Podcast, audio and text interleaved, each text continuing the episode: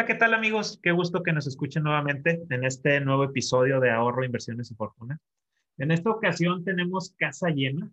Eh, somos, no sé, creo que como siete personas y, estoy muy contento de, tener pues, a, a, la plana mayor del grupo. Eh, el día de hoy vamos a platicarles de un tema que hemos estado dándole largas, pero creo que a algunos de ustedes les puede ser de, interés. Eh, y, va muy, como lo pueden ver en el título que ya está aquí en el episodio, pues es, es relacionado a nuestras múltiples fuentes de ingreso o digamos fuentes de ingreso adicionales. Este, muchos de nosotros somos o fuimos godines, este, en mi caso yo, yo sigo siendo un empleado. Eh, y, y, además de eso, pues bueno, busco diferentes fuentes de, de ingreso que me ayuden a, pues, obtener la, el, el, el, estilo de vida al que busco, ¿no? Este, a cubrir algunas de las necesidades. Y bueno, de eso nos van a platicar pues, los invitados y los acompañantes y los miembros que ustedes ya conocen. Eh, tenemos una voz nueva que, que, me da mucho gusto que, que, nos esté acompañando. Pero bueno, empiezo diciéndoles que nos acompaña Juan Carlos, este, por ahí está, está Daniela, también Karen, Ana Laura, eh, nuestro siempre bien querido pinche Agus. Y, y bueno, eh, Ana Laura, no sé si te presenté, perdón, y también pues Juan Correa. Eh, le voy a ceder un poquito la palabra a Juan para que se presente. Él es, él ha formado parte de nuestra comunidad desde el inicio que, que empezamos con este proyecto, pero se había mantenido ahí tras las, las bambalinas, ¿no? Y lo logramos convencer de que nos comparta un poquito de lo que ha hecho, porque ha hecho cosas muy interesantes y generalmente nos hace aportaciones muy concisas, pero de mucho valor. Y Juan, ¿por qué no nos platicas un poquito de ti antes de empezar con este episodio? Claro que sí, Alex. Muchas gracias y es un gusto para mí estar aquí con todos ustedes. Primera participación y espero que haya muchas más en el futuro. Uh, yo soy desarrollador de software, soy empleado todavía y básicamente, como dices, he estado aquí desde el inicio, más que más solo leyéndolos en las sombras y ya, pero espero ya estar más activo también en la comunidad para ayudarlos a todos en lo que pueda. Ya estás, Juan.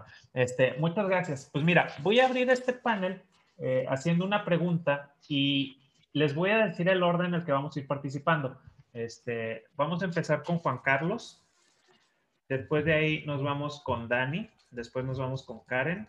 Luego Ana, este, Juan, Agustín y su servidor. Este, y la primera pregunta que les voy a hacer, y vamos a poner aquí un pequeño cronómetro para no extendernos mucho, eh, va, dirigida a mi amigo Juan Carlos, es, creo que el motivante principal que tenemos todos, que seguramente todos vamos a responder algo similar. Pero bueno, ¿qué te motivó a iniciar con una fuente adicional de ingreso?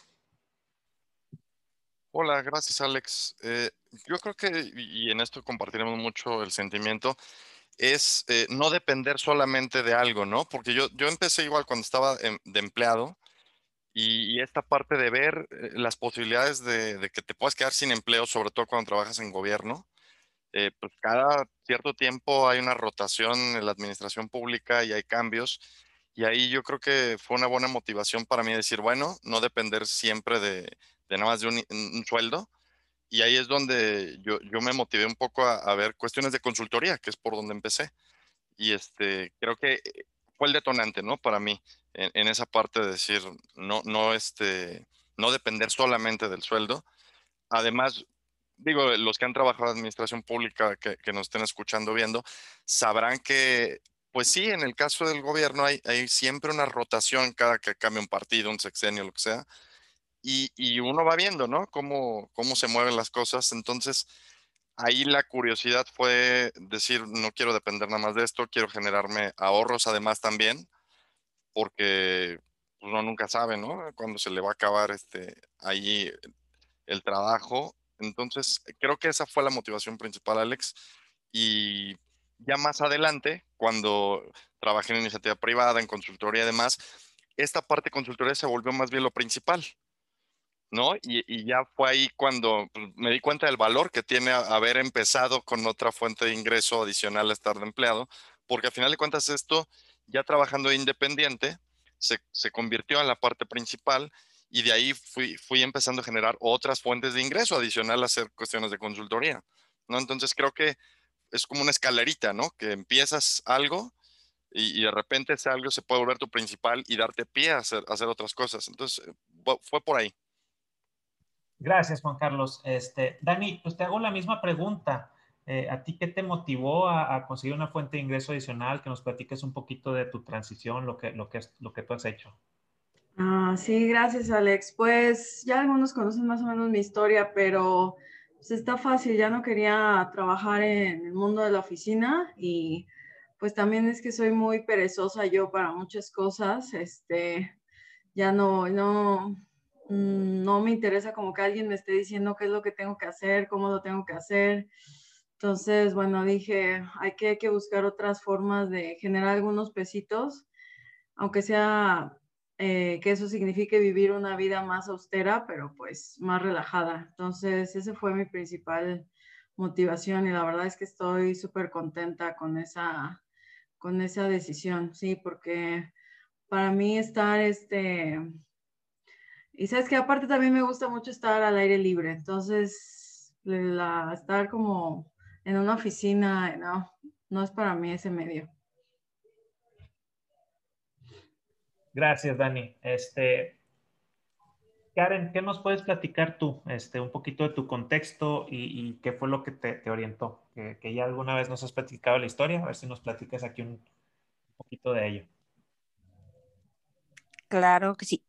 Hola a todos, buenas tardes. Bueno, de entrada, pues eh, yo creo que ya he platicado aquí mi, historia un poquito, en el sentido de que pues yo, soy Godín, hasta la fecha soy, soy Godín.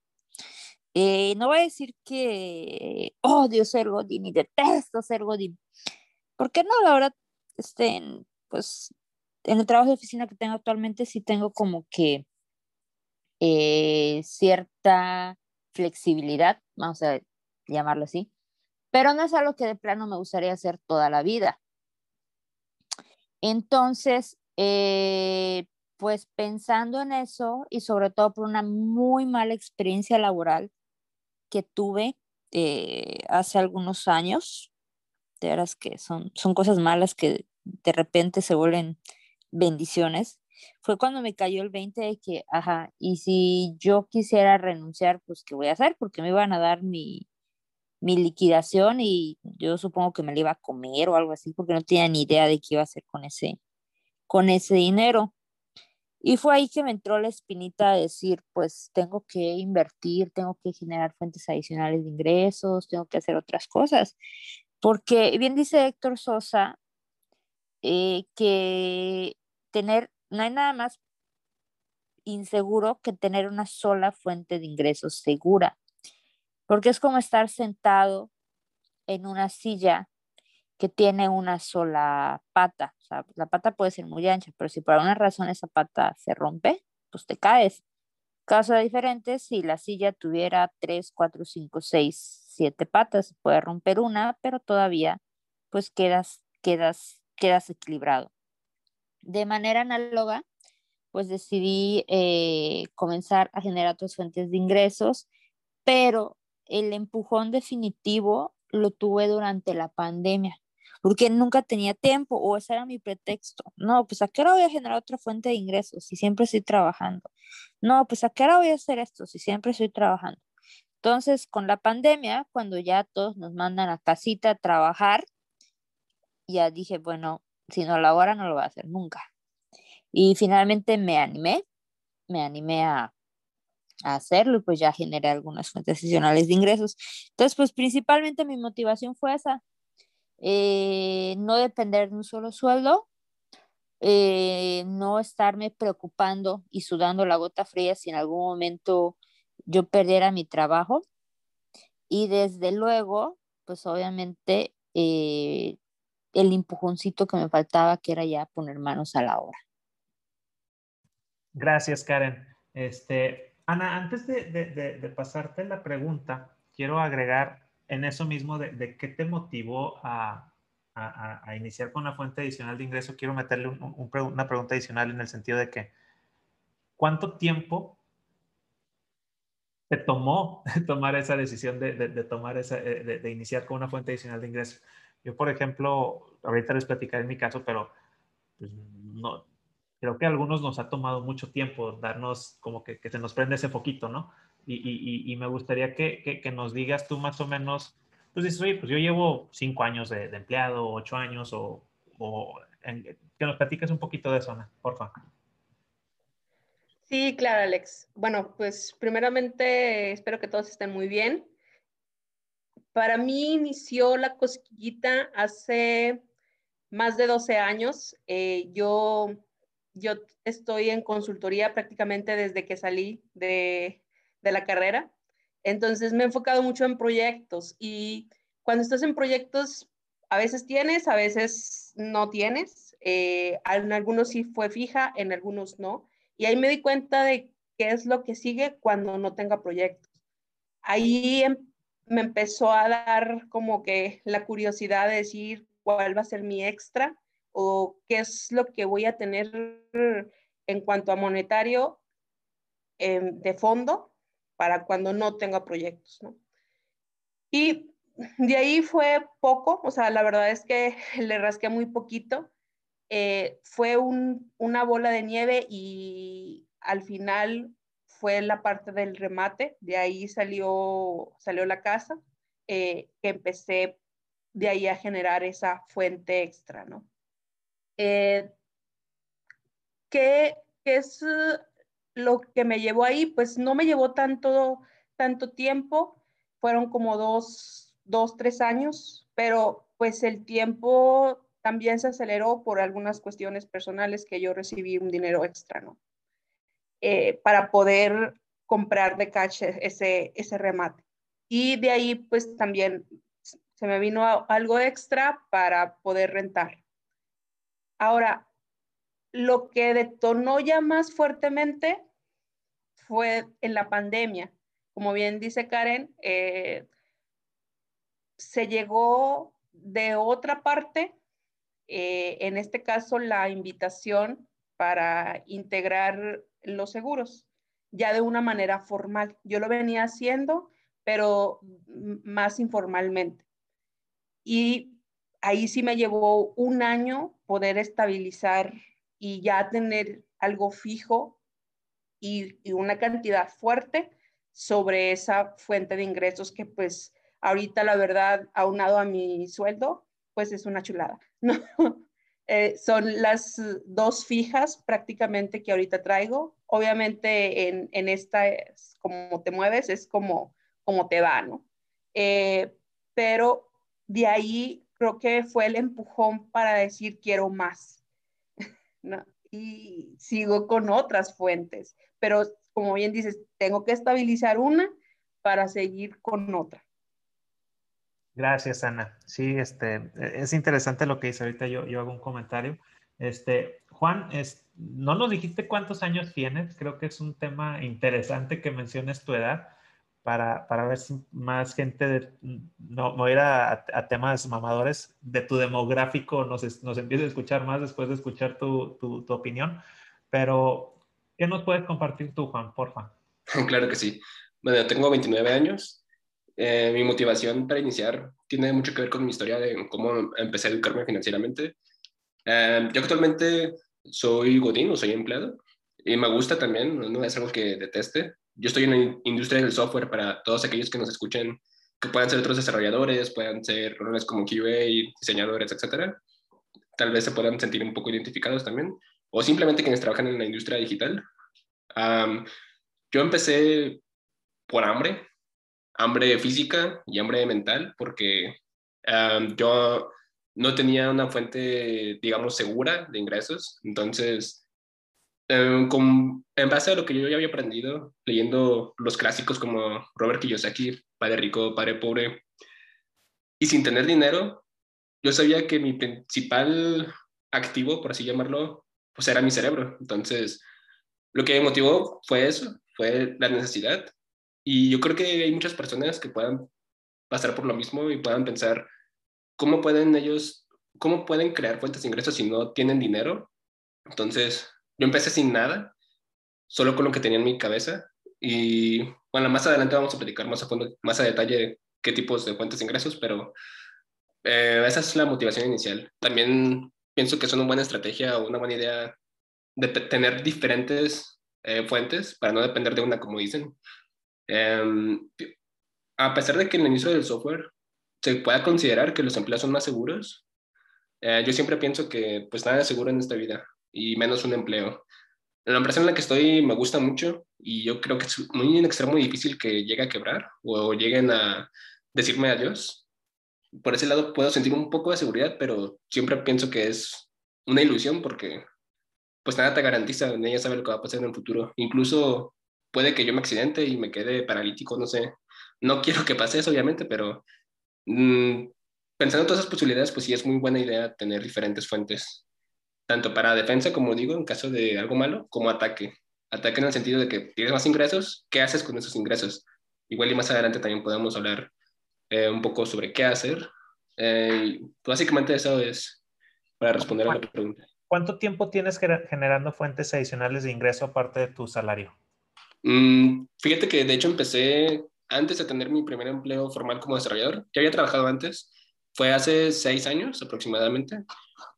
Empecé, antes de tener mi primer empleo de desarrollador, empecé con un canal de YouTube. Igual más adelante también vamos a hablar más a fondo de eso. Y aún lo tengo. Y ese es el tiempo. Y ese sigue jalando y te deja ahí una gotita de agua. Sí, así es. Súper. Este, Agus, ¿qué nos puedes platicar tú, viejón? ¿Qué tal? Muy buena tarde, muy buen día a todos. ¿Cómo están? Bueno, pues yo, eh, como ya saben un poquito de en los podcasts anteriores, yo empecé chavillo, como por ahí de los 23, 24 años, con una cafetería. Eh, y ahí mi motivación, la neta, era que tener un, un, dinerito extra, pero para gastar. A esa edad, la verdad es que ni siquiera pensaba como en reinvertirlo. Eh, desafortunadamente, pues la cafetería no, no funcionó porque no le dediqué el tiempo suficiente y además que es un negocio muy demandante, ¿no? Eh, estuve algunos años eh, con algunos ingresos después de esa cafetería en compra-venta de artículos para videojuegos. Los traía de China y los vendía en Mercado Libre. Igual ahí mi motivación no era más que tener varo para gastarlo, para la parranda. Y ya posteriormente, cuando entré a consultoría, eh, bueno, yo estuve en consultoría más o menos nueve años. Eh, yo ya empezaba a ver cómo se movía este mundo de la consultoría, a la vez que es un pañuelo, todos se conocen entre sí. Y eh, me iban jalando proyectos. como dijo Ana, a veces hay chamba, a veces hay jale, a veces no hay. Y pues eso también me generaba cierta incertidumbre porque pues en cualquier momento pudiera yo, pudiese, yo haberme quedado sin, sin uh, proyectos, sin trabajo. Entonces eh, fue ahí cuando, cuando ya me empezó a, generar cierta hambre y cierta incertidumbre, ¿no? Eh, aunada, pues, toda la situación económica. Eh, estuve más o menos pensándolo, yo creo que dos semanas, tres semanas, para yo tomar la decisión. Ya en este último trabajo fue que tuve algunos problemas, que también ya lo he platicado en algún podcast. Y fue cuando dije, bueno, yo por qué tendría que estar eh, pues, aguantando ciertas situaciones en el trabajo. Fue que decidí ya eh, tomar manos a la obra, eh, empezar a contactar. Aquí recalco mucho el networking, el haber tenido buenas experiencias en tus trabajos anteriores, el haber tenido buena relación con la gente, la calidad de tu trabajo, eh, también lo comentó Juan, eh, el tener el conocimiento, a utilizar tu conocimiento, tu cerebro, incluso tu, tu actitud, tu forma de ser como activo y abrirte las puertas y no cerrártelas nunca con ningún cliente. Entonces, eso también me, me, me ayudó muchísimo. Esta última vez lo que me motivaron fueron mis hijos. Eh, la neta, al Chile lo que también me motivó es no tener que pararme a las 8 de la mañana Hoy en día me puedo parar a la 1, 3 de la tarde sin bronca. Eso no significa que sea huevón, sino que significa que pues, yo administro mis horarios. Y bueno, pues básicamente eso fue lo que me motivó a mí.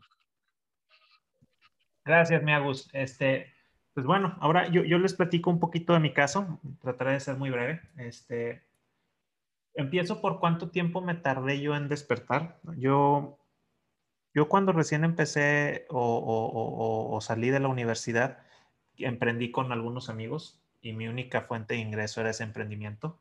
El emprendimiento tronó estrepitosamente, como a veces nos pasa a algunos de los emprendedores.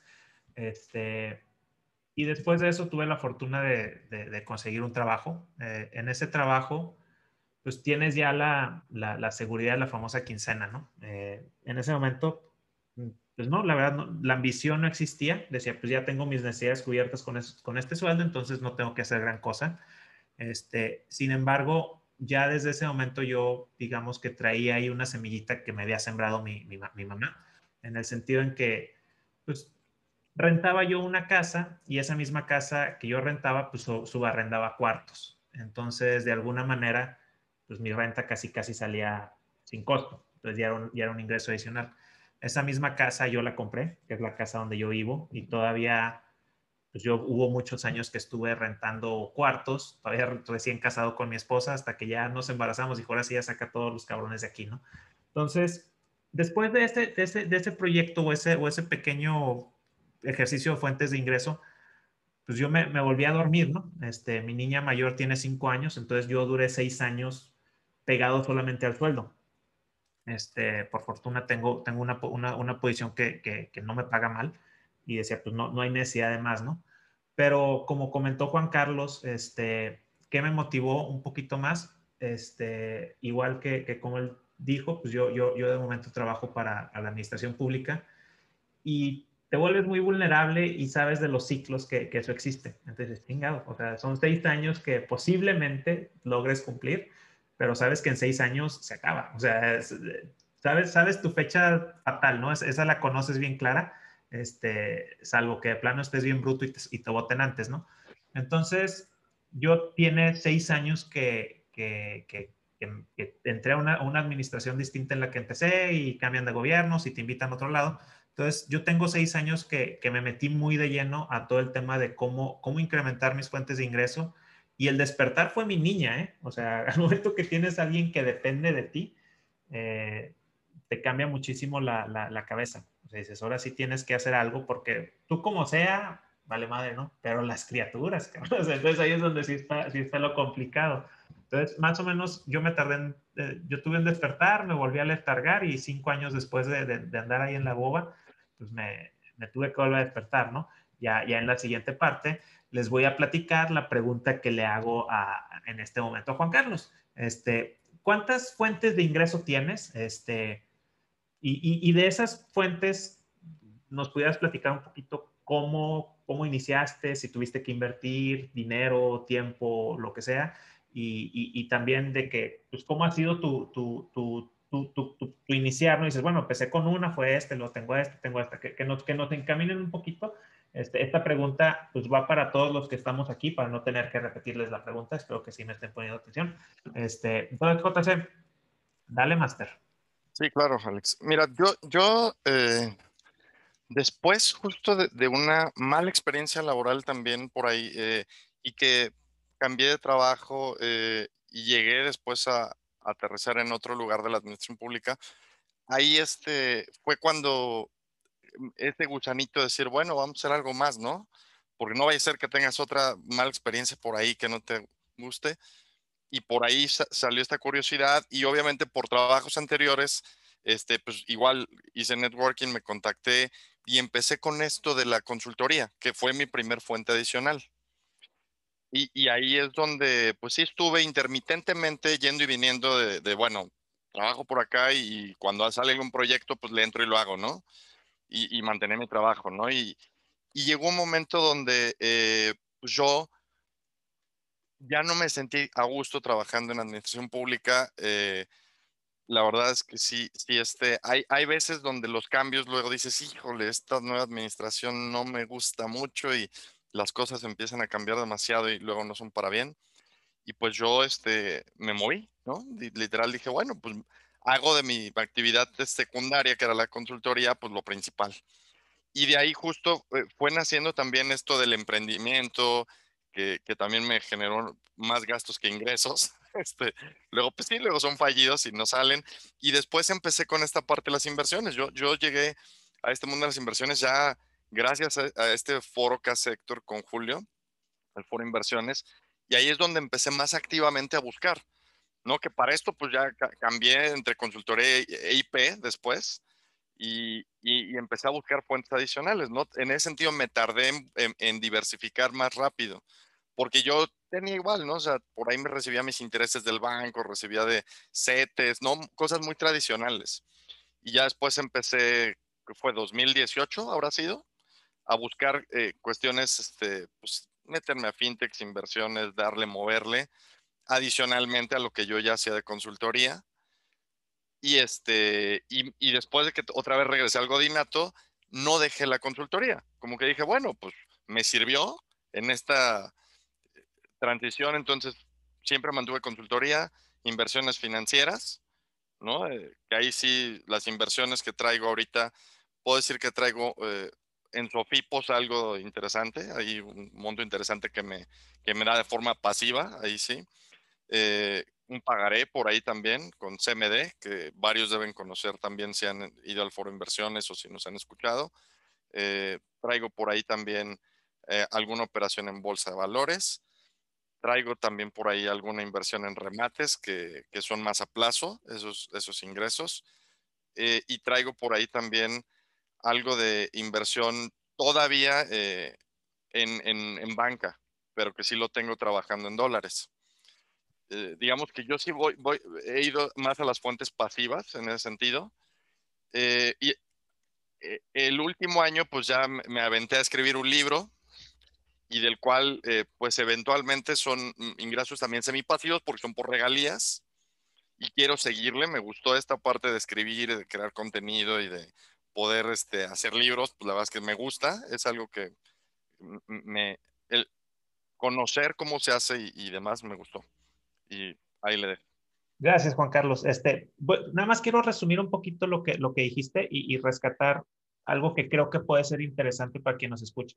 Este, yo creo que la mayoría de los que estamos en este, en este, en este episodio, pues vamos a, a, a, recaer en lo mismo que, pues sí, tengo la, la Sofipo y que tengo Retirasol y que tengo este CMD y que, que esas yo las, las clasificaría, como bien lo mencionaste, en un cajón de, pues es, es una fuente de ingreso pasiva este, donde tienes a un tercero este, trabajándote la lana. Pero sí quiero, quiero que nos enfoquemos en algo pues, un poquito más en el sentido de que, bueno, ¿qué estamos haciendo nosotros fuera y de acuerdo a nuestras capacidades también? Porque también depende mucho de la carga laboral de cada uno.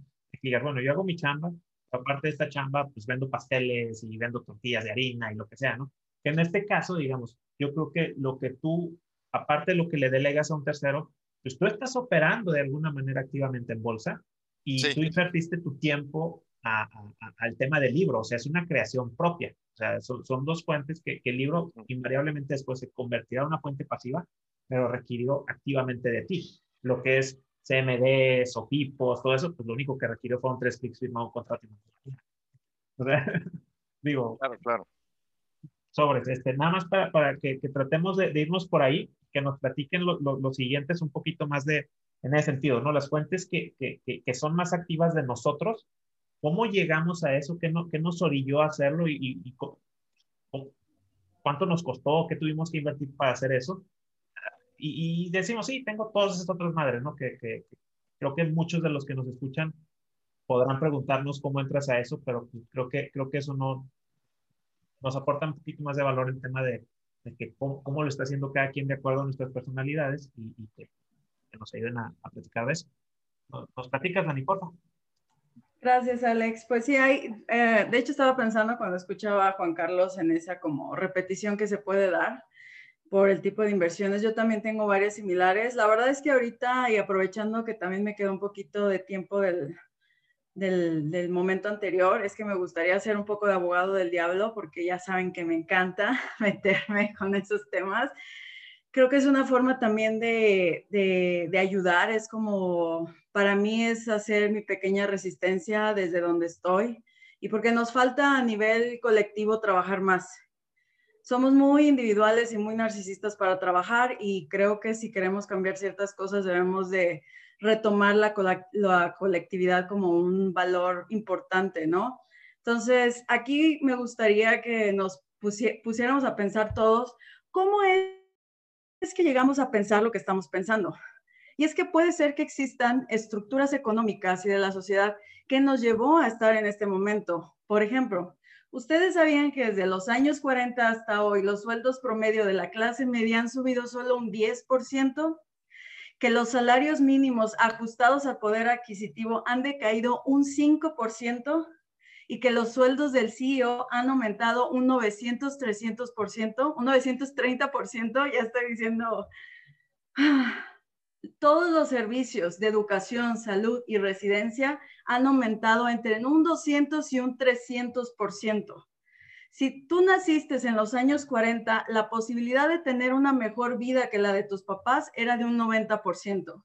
Si naciste en los años 80, es del 50%. Y si naciste en el 2000, es del 8% la probabilidad de que tú puedas tener una mejor vida que tus papás. No sé entonces si esto es algo nada más que se pueda resolver con múltiples fuentes de ingresos, ¿saben? Porque está este otro tema donde la sociedad necesita baristas, necesitamos cajeros, necesitamos enfermeras, necesitamos policías, necesitamos bomberos y no podemos llegar a ellos y decirles, güey, vuélvete viral, construye un canal de YouTube y de ahí ganarás millones. Güey, ellos son súper esenciales y de hecho todos ellos son más esenciales que cualquier blog de moda que podamos tener dentro de Internet. Entonces, hay donde esto no puede simplemente funcionar. En Estados Unidos, las cifras son, son muy claras. En Estados Unidos, una familia de cuatro necesita mínimo 5 mil dólares para pasar el mes y el promedio después de impuestos de ingresos es de 4 mil dólares. O sea, hay un desajuste totalmente entre ingresos y el poder adquisitivo que vamos teniendo y la subida de los servicios y para, para, poder, para poder seguir viviendo, chicos. Entonces, el sistema está actualmente favoreciendo la acumulación del dinero y en realidad estamos en una economía que lo que necesita es la movilidad del dinero. Necesitamos que todos los que arriba ya acumularon regresen. ¿Sabían que actualmente el 10% del Producto Interno Bruto de la economía está parada en paraísos fiscales? Eso está difícil resolverlo con lo que estamos proponiendo ahorita. Entonces, al final, todo esto, lo que les decía de los, este, de los baristas, de, de los bomberos, la única solución para ellos es pagarles más y en muchas de, las otras ocasiones, aquí también en México, la única solución que tenemos es pedir mejor salarios para, para mejor salario mínimo, mejores salarios para todo este tipo de personas. Yo la verdad he tenido muchísima suerte en cuanto a mis ingresos, o sea, yo no, yo no, yo no estoy en la situación en la que estoy porque sea una super mujer y porque soy súper inteligente y no, es simplemente estuve en el lugar correcto, con las personas correctas, me liquidaron muy bien y ahorita estoy administrando muy bien el dinero. Todavía después de cuatro años de, de que me salí de ese trabajo, me he podido mantener principalmente por administrar la liquidación de ese dinero. Entonces, nada más para pensarlo, chicos. Está con madre. Este, me gusta ese, ese, switch que nos cambiaste del, del, del guion que traíamos y la ruta. Este, tenemos aquí vamos a hacer este paréntesis que creo que está padre para meterle saborcito al episodio cuadrado y planchado. Eh, va, a ser un comentario Juan Carlos, este, después Ana y luego también Juan Correa. yo creo que vale la pena rebotar ideas. Créeme, coincido muchísimo con lo que tú dices. Eh, o sea, puta, pues, estamos platicando nuestras experiencias, pero quizás estamos sentados en un lecho de cristal muy padre, bajo una posición de privilegio dices, bueno, ¿y qué pasa con todos los demás, no? Este, yo honestamente carezco de cualquier fundamento economista, filosófico, antropológico para dar una postura, pero yo creo que, que Juan, los Juanes y, Anita pueden hacer un, comentario chido. Entonces, dale, dale JC. Gracias, gracias, Alex. Mira, lo que comenta es bien importante, Dani, porque es cierto que, que nosotros estamos hablando desde nuestra experiencia. Y obviamente esta experiencia pues está basada en lo que hemos vivido. Eh, ciertamente eh, pues, toda la audiencia que nos escucha estará montada en su experiencia. Ahora, sí es bien importante señalar que, como tú bien comentas, las condiciones económicas han cambiado mucho. Ahorita está algo que, que pues es la gig economy, ¿no? Esta parte de las aplicaciones para cambiar en Rappi, en Uber, en Didi, todas estas demás aplicaciones que, que muchas veces se, les vende a la gente como pues, tú eres tu jefe y tu empresario y en realidad hay mucha discusión ahí de que en realidad trabajas para, para el algoritmo, ¿no? Y que te administre un algoritmo, pero te hacen creer empresario. Es cierto que hay una discusión ahí importante que hay que tener. Ahora, creo que también es importante que la gente que está pasando dificultades pueda también tener una perspectiva de qué puede hacer y, generar alternativas, porque eh, a menos que tú estés en una posición literal de pobreza extrema, de que estés literal debajo de la línea del bienestar y que no puedas tener ni siquiera seguridad de qué vas a comer en el día, que esas son situaciones realmente muy extremas donde estás sobreviviendo. Eh, hay otro núcleo de la población que, que, que, sí a lo mejor tendrá posibilidades, pero que no las ha visto, que no las conoce y que le falta a lo mejor o motivación o información o redes para poder empezar y lanzarse. Entonces creo que ahí tendríamos que también discutir que nosotros aquí a lo mejor estamos hablándole tal vez a, esta población que, que, a lo mejor teniendo eh, pues un poquito de información, un poquito de mm, medios, un poquito más de eh, motivaciones, podría jalarle, ¿no? Esta parte generar múltiples fuentes de ingreso, que podría empezar a mejorar su situación de, de, lo que está ahorita a lo mejor sucediendo con la pandemia, porque pues tuvo la desfortuna de perder su empleo, ¿no? Pero que a lo mejor tiene por ahí cierto capital humano, cierto, eh, ciertas redes, cierto incluso ahorro que podría meter a trabajar y que lo hemos visto en el grupo de, de tanto de Adiós a tu jefe como Ahorro de Inversiones y Fortuna. Hay gente que ha empezado a meter a trabajar su dinero activamente, ¿no? Ya está vendiendo en Amazon, haciendo cursos en línea o, o de otras formas y que ha empezado a salir. Entonces, si bien hay que reconocer esta bronca, ¿no? Que sí hay mucha desigualdad, hay muchos problemas eh, que obviamente nosotros no podemos resolver en un podcast y que no podemos decirle a la gente, este youtuber e influencer, eh, sí podemos, creo que aportarles en, ideas, en información, para que a lo mejor por ahí se les prenda algo y digan, oigan, pues yo soy bueno vendiendo cosas, ¿no? Y a lo mejor podría poner una tienda digital o podría hacer este, algo, ¿no? Con lo que tengo, con el capital humano que tengo, con mis redes. Entonces ahí yo, yo diría, sí, está bien que nos demos cuenta de esto. Creo que hay que pensar también que pues la audiencia que nos escuchará, eh, queden ellos también, qué hacen o qué no hacen, qué, qué, qué, les podemos servir de ejemplo, qué no les podemos servir de ejemplo, también de los errores que hemos cometido nosotros, ¿eh? porque nos hemos cometido varios y aquí los platicamos también. Y eso sería todo ahorita, ¿no? Para, rebotando la idea. Está, está chingón. Este, gracias, JC. Gracias, Dani. La verdad creo que sí. O sea, coincido con los dos. Este, no, ni para darle tanto vuelta. O sea, hay, hay, que, hay que tener ese, ese espectro abierto.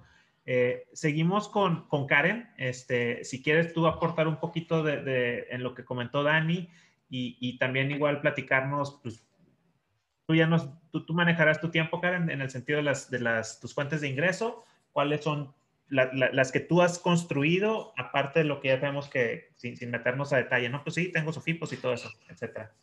Adelante, Karen. Pues es que lo que dice Dani son datos, son números fríos, son datos fríos, y es cierto.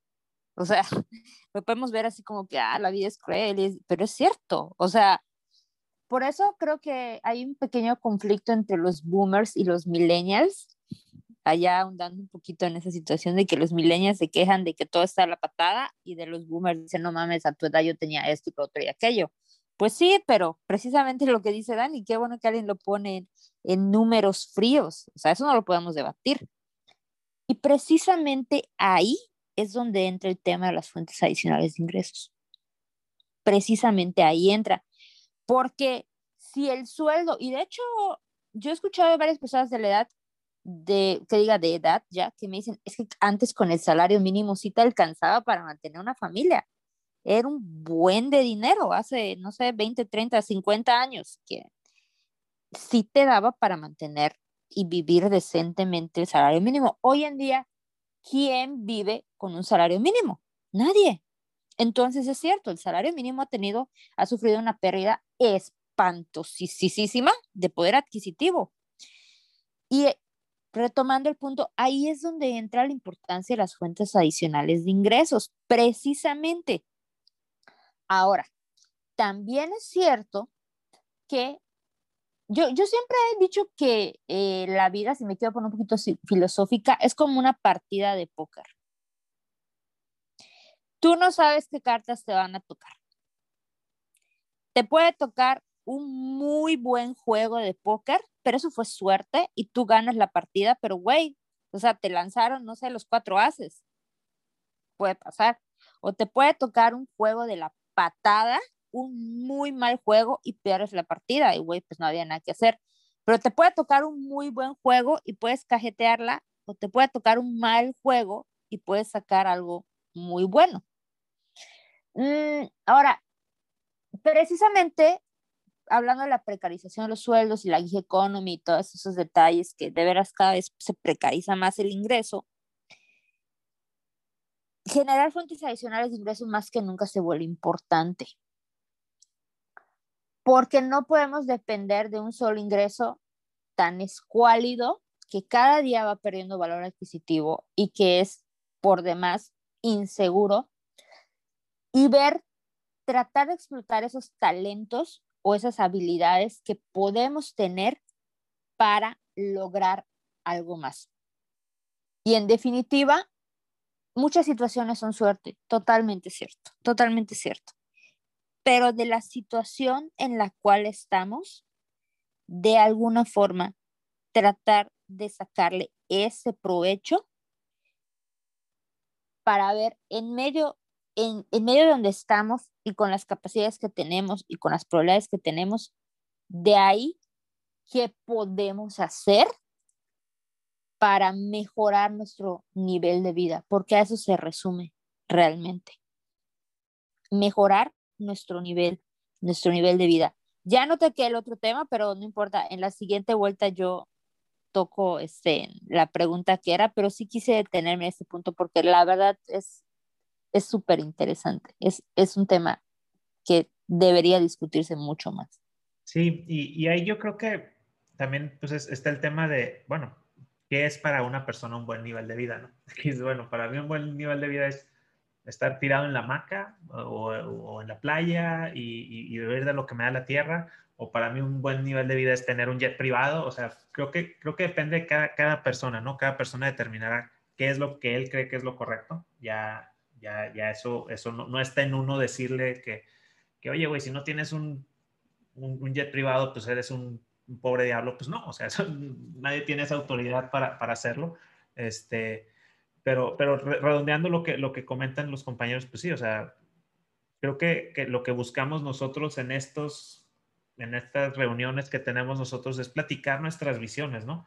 Eh, definitivamente no todos tienen que compartir la mentalidad de, ni de Alex, ni de Juan Carlos, ni de Dani, ni de, ni de Agustín, y de alguno de nosotros tomarán algo que sirva o no. Este, pero me gusta mucho lo que hace Dani, que, que nos, nos, nos, mueve el tapete este, y, y está cabrón, pues, es cierto, o sea, no, no, es solamente la visión que tenemos, ¿no? Entonces, este, gracias Karen. Ana, por favor, lo, lo, que nos puedas comentar, este, ya sea sobre la participación de Dani, o, sobre la pregunta que tenemos, ¿no? Sobre cuál, qué fuentes de ingreso tienes, cuáles son directamente tuyas, cuáles son pasivas, cómo iniciaste, etcétera. Sí, claro, Alex. Mira, yo sí quiero contestar un poquito lo que comentó Dani. Excelente aportación. Y me acordé mucho de una frase, ¿no? Que decía, tiempos difíciles crean hombres fuertes. Hombres fuertes crean buenos tiempos. Tiempos buenos crean hombres débiles y hombres débiles crean tiempos difíciles. Creo que igual como cualquier mercado, existen estas variaciones en cuanto a, a los diferentes ingresos que se puedan llegar a tener. Como lo que comenta Dani, pues ahí vemos esos, ese tipo de ciclos y lo hemos visto a lo largo de la humanidad. Sí, creo que muchas cosas tienen que ver con el hombre y sus circunstancias, pero también con las decisiones que tomamos. Eh, para muestra, eh, mis, dos papás son maestros, pero vienen pues eh, de orígenes humildes, ¿no? Ellos eh, pudieron haber tomado otras decisiones. Igual yo pude haber tomado otras decisiones y ahorita pues a lo mejor no estaría aquí. pude haber estado dormida en la hamaca llenándome a mejor casada con hijos y ahí todo súper bien. Cada quien toma las decisiones que mejor le parecen oportunas en su momento, ¿no? Eh, sí, al final para unos es más fácil tomar cierto tipo de decisiones. Y, por ejemplo, tengo a una compañera, igual, sus dos papás son maestros, eh, tuvimos ambientes similares, éramos amigas en ese inter, y ella tomó decisiones completamente opuestas a los que yo hice. Ahorita, pues sí, yo gozo con cierta libertad financiera, eh, esa persona no. Y cuando dices, bueno, pues cada quien tuvo las mismas oportunidades al final del día. Eh, aquí en cuanto a las diferentes eh, fuentes de ingreso, ahorita decía esta Dani, a un bombero no les vas a decir que se vaya a youtuber, no, pero sí que piense qué otra cosa puede hacer aparte de lo que ya tiene, ¿no? De hecho, me acordé luego, luego de los uh, bomberos australianos que sacan sus calendarios y venden miles de pesos, ¿no? Y digo, bueno, pues cada quien explota. No, güey, es que cada quien va a explotar sus habilidades y lo que tiene. O sea, así, así de fácil. Entonces dices, bueno, pues si no eres tan agraciado, pues te pones a, dar cursos de primeros auxilios, ¿no? Eh, en algo que hayas aprendido, lo monetizas. Mm, eh, tú dices, bueno, pues el barista, ¿qué puede hacer? Pues bueno, puede, puede dar cursos a particulares, puede crear nuevas cosas, puede crear eh, negocio en casa, una dark kitchen. Entonces, ahorita es lo que queremos despertarles, ¿no? Sus diferentes formas en donde pueden despertarlo. Y algo muy importante, yo antes daba cursos sobre planes de negocio a mujeres y les daba muchas opciones, diferentes realidades de diferentes mujeres, ¿no? Amas de casa, la mayoría, gente que vende por catálogo y demás. Y a lo mejor unas empezaron su negocio de uñas y les ha ido muy bien con cortes de pelo que era gratis, en este caso en gobierno te los da gratis ese tipo de cursos y pues ahí van sacando pues para, para sus rentas, etcétera. Eh, y darles esas oportunidades, darles esas posibilidades, pues ya cada quien sabe qué tanto las explota, pero también qué tanto le van a trabajar para eso, ¿verdad? Y, entre pues más lejales, pues más lo vas a revisar. Justamente en la tarde tuve una plática, ¿no? Con mis tías y hablábamos sobre, sobre los tiempos de que cada quien le dedica.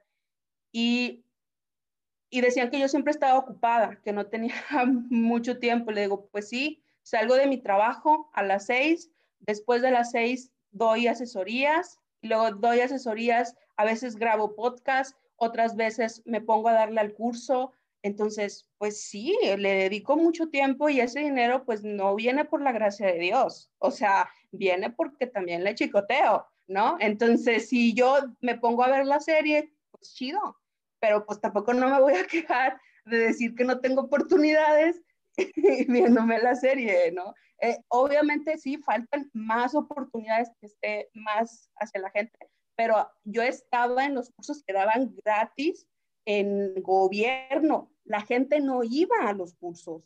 y aunque tenían que pagar a veces material, unas veces hasta se los regalaban y la gente no lo quería porque tenía que trabajar. Entonces, desde ahí me doy cuenta que a veces también el chip es mucho de las personas, ¿eh? no tanto de las oportunidades, porque las oportunidades sí creo que ahí están. Muchas comunidades han tenido, de, me, tocó estar en rancherías, yo vengo de un rancho y había ahí opciones de gente, pues para curtir cueros, para hacer otros pequeños negocios de acuerdo a lo que tenía cada ranchería y la gente no iba. La gente se la pasaba viendo las telenovelas o se iba a las sequias para echarse ahí sus, ahí sus caguamitas. O sea, muy pocos eran los que en realidad iban y tomaban la oportunidad. Entonces, me ha tocado estar en esos dos mundos y, con eso puedo decir que pues sí está difícil la situación, pero también muchos de la gente que toma, que toma las decisiones. Por eso se enoja Ricardo Anaya, Este, pero bueno, este, gracias Ana. Eh, Juan, ¿qué nos puedes platicar tú? Claro que sí. Respondiendo un poco las aportaciones de Dani y todos los que han comentado, mi visión es que si bien las circunstancias actuales sí tienen, eh, podemos decir, una óptica negativa. Pienso que también el otro lado está en que tenemos que ser conscientes que sí está dentro de nuestro control y que no. Algo que definitivamente no, no podemos controlar es el país donde nacemos, su historia, la economía mundial, quién nos gobierna. Podemos influir de una manera, pero no podemos controlar lo que los demás piensen o hagan. Y, y pensar en esas situaciones nos trae frustración únicamente porque tratamos de cambiar cosas o queremos cambiar cosas que no podemos cambiar y eso pues solo nos va a dar una experiencia negativa y no nos va a ayudar a salir de ningún lado. Yo pienso que, que si bien en nuestra historia podemos decir que estamos, uh, estamos pésimos o hay muchas enfermedades, etcétera, yo he visto cosas como, por ejemplo, que la tasa de natalidad de la humanidad ha crecido mucho. Vivimos más tiempo que antes. Actualmente gozamos de cosas que antes no podíamos. Simplemente ir a la tienda y comprarte un bocadillo por una cantidad X de dinero, para no estar diciendo marcas. Pensar, yo a veces he pensado, este bocadillo que estoy comiendo antes, un rey tenía que tener súbitos que les cocinaran para tener este tipo de calidad de comida o alimentos. O sea, si bien no todas las condiciones son, son, mejor dicho, si bien no vivimos en el mejor estado que podemos querer vivir, no significa que tampoco no, no podemos hacer nada. Y aquí es donde entra precisamente el tema de qué puedo hacer yo, qué sí está dentro de mi control. Eh, lo que sí está es mis pensamientos, mis emociones y mis acciones. Y precisamente en mi caso personal, precisamente porque no tenía una buena economía, es que empecé a, educarme que sí estaba dentro de mi control, pues qué, qué pensar. Entonces, actualmente también en Internet puedes encontrar muchísima información, muchas veces gratis, como este tipo de podcast que estamos produciendo. Hay muchísima información y es solamente de querer ver, de querer buscarla y tener la motivación. Entrando un poco en el tema también de nuestra conducta. Eh, yo recuerdo haber leído hace tiempo en un libro de neurociencias de un autor que se llama Eric Kandel, que decía que nuestra conducta está determinada por dos cosas, nuestros genes y nuestro ambiente. Era una fórmula que decía conducta igual a genes más ambiente. Entonces, mm, nuestra conducta, en este caso, tenemos que enfocarnos en lo que, si bien el ambiente en el que nacimos no puede ser el mejor, nosotros sí podemos hacer algo ahí. Y sí, no negar precisamente pues esta historia que tenemos. Uh, bueno, un poco más de mi historia es, ¿Qué fue lo que sí podía controlar? Era qué objetivos elegir, qué hacer. Y la motivación, pues el hambre, ¿no? Físico y mental, o hasta espiritual, por decirla. Sentirte desarrollado, pensar a qué vine a este mundo, para qué vine y de qué estoy hecho. Y qué voy a hacer para mejorar mi situación. Entonces, yo creo que muchas personas que están escuchando este podcast ya pueden tener esta, esta visión o esta motivación de querer hacer algo. Y lo que necesitan es simplemente más información para poder motivarse o ver métodos ya concretos de paso a paso, cómo otras personas lo han hecho y para que ellos lo puedan reproducir. Entonces, en ese sentido, eh, lo que yo hice fue enfocarme en, pensar qué necesito conocer para obtener un trabajo de desarrollador. Y por ahí en mi canal he publicado un video de cómo conseguir mi primer trabajo sin título y sin experiencia. Y aquí lo resumo un poco para generar experiencia necesitas un trabajo, ¿no? También está ese, ciclo que pueden haber. Lo que yo hice fue generar mi propia experiencia. ¿Cómo? Pues con proyectos personales y también por eso inicié mi canal de YouTube. Es, esta fue mi primer, eh, digamos, fuente alternativa. De hecho, empezó sin ser fuente de ingresos, más bien era para crearme yo una marca personal y una manera de generar experiencia y todo orientado al mismo camino. O sea, lo aproveché para múltiples cosas, no solo para monetizar, sino para adquirir experiencia y todo eso. Disculpen. Eh, cuando, empezaste ese, ese, ese, episodio, tú, o perdón, ese, ese canal, ¿tú pensabas monetizarlo? Sí, yo pensaba que en un futuro tenía que monetizarlo, pero también le quise sacar doble partida ahí para generar mi experiencia, porque yo empecé haciendo tutoriales para personas que quisieran aprender a programar. Como yo ya sabía programar, me puse a crear esos cursos gratuitos en YouTube. Eh, disculpen, sorry, tengo un poco de tos. Entonces, cuando yo iba a las entrevistas les decía, ah, bueno, pues he hecho este blog, lo hice yo sin WordPress, ese tipo creo que no había WordPress todavía, o si lo había era muy primitivo, pero lo hice todo manual y pues era como mi manera de demostrar, ¿no? Mi, mi credibilidad. y, y sí, yo lo hice pensando en que fuera una fuente de ingresos. Disculpen. Entonces, eso es a lo que me refiero cuando lo que sí puedes controlar es precisamente eso, es aprovechar tus recursos. Internet es un recurso que está en la mano de casi todos. Todavía no está al 100% de la humanidad, pero sí a muchos. Yo creo que simplemente quienes estén escuchando este podcast tienen acceso a él y con eso pueden acceder a, muchas otras cosas para aprender. Entonces, em, bueno, orientado un poco más a la pregunta de múltiples fuentes de ingresos. Actualmente yo poseo cinco, considerando una el empleo. Tengo mi canal de YouTube, tengo cursos en Udemy, tengo ebooks en Kindle de Amazon, perdón, tengo inversiones pasivas y ya.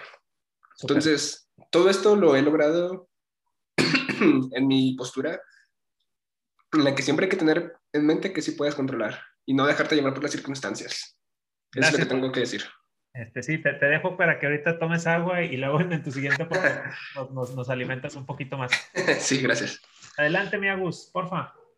Listo, muchas gracias, Alex. Bueno, eh, retomando un poquito lo que comentaban los compañeros, Dani, yo creo que las oportunidades no las creamos nosotros mismos. El estar esperando en que un Estado, un gobierno, la comunidad te genere las, las posibilidades de tener eh, algún jale, alguna oportunidad. La verdad es que yo creo que es, eh, y, me, me, autodenomino cerdo capitalista, o sea, realmente estar esperando eso es, eh, como dicen, estar echado en la maca. Yo creo que uno tiene que buscarse las oportunidades. Si bien es cierto que las circunstancias del país, eh, en ciertos poblados, en ciertas regiones y para cierto tipo de personas es muy difícil, también debo de, de reconocer que nosotros somos un grupo privilegiado y mucho sí tiene que ver en dónde naces, el tipo de educación que viene en generaciones atrás, pero eso no es ni excusa ni impedimento para salir adelante. Hay muchísimas historias de las que nos podemos eh, eh, ver reflejados eh, y, que la gente sale adelante así esté en las peores circunstancias.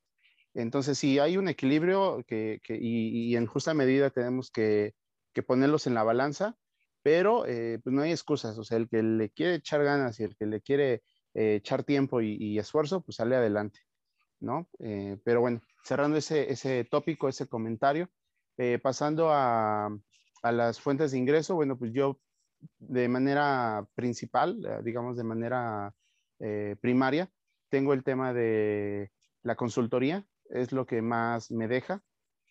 tengo también el tema de las inversiones. No las voy a mencionar porque realmente, como lo dijiste Alex, es redundar, ¿no? Em, pero sí quisiera mencionar algunas inversiones que quizás no son tan tradicionales y que seguramente con algunos de ustedes también voy a, voy a coincidir, que son, por ejemplo, los préstamos de persona a persona eh, con una tasa.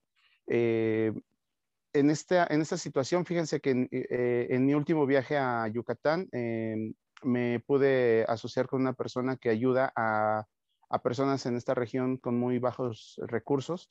Y estoy hablando de carpinteros, estoy hablando de señoras que tienen fonditas, eh, eh, zapateros, eh, o sea, realmente gente que es de primera necesidad, como lo dijo Dani, pero que tienen muy poco ingreso y que si van a un banco, si van a, a una casa de préstamos, pues la neta es que no les van a dar nada, o sea, no les van a dar un crédito. Eh, a estas personas, eh, realmente el, esfuerzo que se está haciendo ahí en, Yucatán es, eh, inicia este proyecto, pero es prestarles a una tasa realmente muy baja, muy, muy baja, con tal de no perjudicarlos, sino todo lo contrario, apoyarlos, extenderles la mano y pues prestarles una lana. Y créanme, son pues créditos muy pequeños, estamos hablando de créditos de mil pesos, estamos hablando de créditos máximo de 3 mil pesos, entonces la verdad es que son microcréditos, ¿no? Otra fuente de ingreso que, que luego tengo, y digo luego porque es por temporada, es el adquirir eh, precisamente cosas de temporada. Por ejemplo, eh, a fin de año eh, me asocio con una persona para comprar, por ejemplo, sidra o, por ejemplo, hacer compra masiva de esferas y revenderlas, ¿no? esta persona pues se encarga de, de hacerlo en su camioneta y pues nada más ahí nos asociamos en el tema de dinero, pero pues él se encarga de toda la parte de venta. Eh, otra fuente de ingreso que, que tengo eh, es, eh, el, negociar con algunas empresas proyectos. A veces yo no me doy abasto o a veces no es mi core tener ciertas, ciertos trabajos de consultoría, pero yo sí tengo los contactos, pero yo sí conozco a la gente. Entonces, lo que yo hago es tomar ese trabajo, pasárselo a una empresa más grande o a otro grupo de personas y pues yo me llevo una comisión, comisión de por medio. Eh, lo único que yo hago es pues prácticamente enlazar la gente y pues yo me llevo una comisión. No puedo decir que sin hacer nada porque realmente sí, sí me involucro un poco, pero pues, la verdad es que el desgaste o el tiempo que yo le invierto es, es mínimo, ¿no? Es muy, muy poco. Y bueno, pues básicamente ese sería el resumen, chicos. Gracias, Agus. Este, pues bueno, yo, yo voy a tratar de, platicar en mi caso sobre las, las, fuentes de ingreso que yo tengo. Este, hace, yo empecé por fortuna nuevamente y, reiterando en el tema de la suerte, este, pues bueno, mi mamá tenía algunos terrenos en, en, la ciudad donde yo crecí y, y, dijo, oigan, pues construyan algo ahí, cabrón. Yo no tengo capital para construir ella nos invitó a construir ahí cuando pues, yo, yo, yo, recién empezaba a trabajar, ¿no?